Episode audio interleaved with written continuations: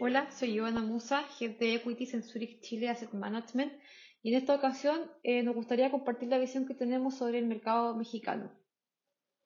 Para partir y a modo de referencia, podríamos decir que desde 2016 México ha venido enfrentando escenarios desafiantes tanto políticos como económicos. Ya con la elección de Trump como presidente de Estados Unidos, el país dio una depreciación sin precedentes de su moneda, básicamente explicada por una amenaza de la cancelación del NAFTA, que es básicamente el Tratado de Libre Comercio que habría impulsado la economía mexicana y que ponía claramente una capa de incertidumbre ante el cuestionamiento de qué sería de México sin su socio más importante. En el intertanto, por el lado doméstico, escándalos de corrupción generalizados irrumpen en el escenario político, quitándole credibilidad a todos los partidos consolidados del país. Así se llegan a las elecciones en 2018 y nos encontramos con el desenlace más temido por los mercados. Andrés Manuel López Obrador se convertía en presidente de México.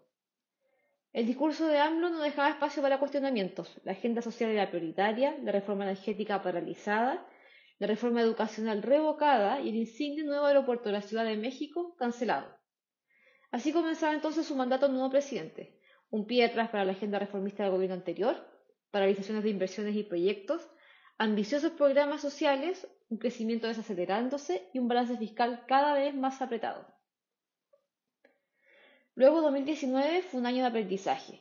El mercado se dedicó a analizar y a diferenciar entre el miedo, la realidad y la ficción. Por el lado internacional, seguía las presiones de una aprobación de un nuevo tratado de libre comercio con Estados Unidos y Canadá. Por el lado nacional, el discurso de AMLO aumentaba la incertidumbre para los privados, traduciéndose en caídas continuas de la inversión. La inversión entonces no iba a ser el driver para México y el consumo, que sí había sido el gran motor de crecimiento para esta economía, se debilitaba ante una ejecución fiscal a todas luces deficiente. Luego, durante la segunda mitad del año, AMLO demostró ser más pragmático de lo que se esperaba originalmente, siguiendo las negociaciones con Estados Unidos, buscando acuerdos con el empresariado, pero todo esto no fue suficiente y 2019 terminó siendo un año para el olvido, con una economía creciendo 0%. La realidad entonces, una economía sin crecimiento. La ficción, que AMLO iba a hacer de México un nuevo Venezuela, que no iba a darse a torcer, se rebelaría contra Estados Unidos y no se acercaría jamás a los empresariados y sobreendeudaría al país. Todo esto se demostró no ser cierto. El problema es que el miedo, el miedo persiste, porque el mercado no está del todo convencido de, que AMLO va a seguir comportándose de esta manera y lo que espera el mercado justamente para entregarle su voto de confianza son señales concretas. Entramos al 2020 y efectivamente el mercado tiene mejores expectativas, se espera una aceleración de la economía, de la mano de anuncios del gobierno para incentivar las inversiones privadas e incluso retomar las rondas de licitaciones de la reforma energética. Lamentablemente nada de esto pasó. Lo que vimos sí es un mercado del petróleo desmoronarse, que representa uno de los principales ingresos para el país y el gobierno, y además, y tal como el resto de las economías globales, el COVID-19 llegaba para desestabilizar la economía. Una economía que, recordemos, no estaba creciendo, venía con un balance fiscal apretado y un gobierno que al parecer no tenía la capacidad de reacción relevante. ¿Qué tenemos hoy entonces? Nuevamente un panorama complejo para México. Las medidas de confinamiento han llegado tarde a todas luces. El mismo presidente continuó su gira por el país durante marzo. El nivel de testeo se compara pobremente con el resto de la región e incluso se especula que los números oficiales debiesen ser multiplicados al menos por 10 para llegar a un escenario más realista. Adicionalmente, el gobierno ha decidido, ante la incredulidad de los mercados, continuar con su compromiso de mantener la disciplina fiscal, por lo que en vez de aumentar el gasto del gobierno, solo ha anunciado reasignaciones, que para empeorar la situación son asignaciones o gastos que no van directamente en beneficio de la población. El gobierno hoy no tiene espacio. Menores precios del petróleo y menor crecimiento de la economía se traducen en pérdida significativa de los ingresos.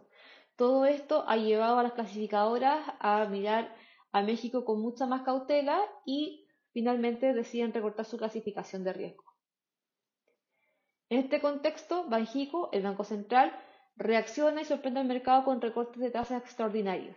Después de todo, México es efectivamente una de las economías con mayor espacio para una política monetaria expansiva. Pero el problema es que el bajo nivel de formalidad de la economía hace complejo los canales de transmisión hacia la población más vulnerable. La economía mexicana tiene no solamente un nivel de formalización baja, sino que también un nivel de bancarización muy baja, lo que hace que en general estas medidas sean poco eficientes para impulsar la economía. Todo lo anterior entonces se traduce en expectativas muy poco auspiciosas para México.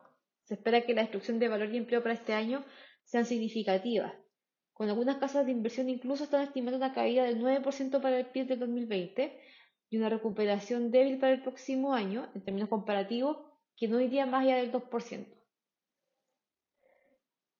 En este contexto, vimos al mercado accionario llegar al bottom en marzo con un Mexbol por debajo de 33.000 puntos. ¿Cuál fue la sorpresa? Comienza la temporada de resultados y en general gran parte de las compañías reportaron por sobre las expectativas de mercado.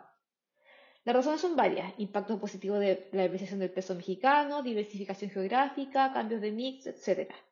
Consumo básico, real estate y telecomunicaciones muestran su resiliencia y el mercado reacciona.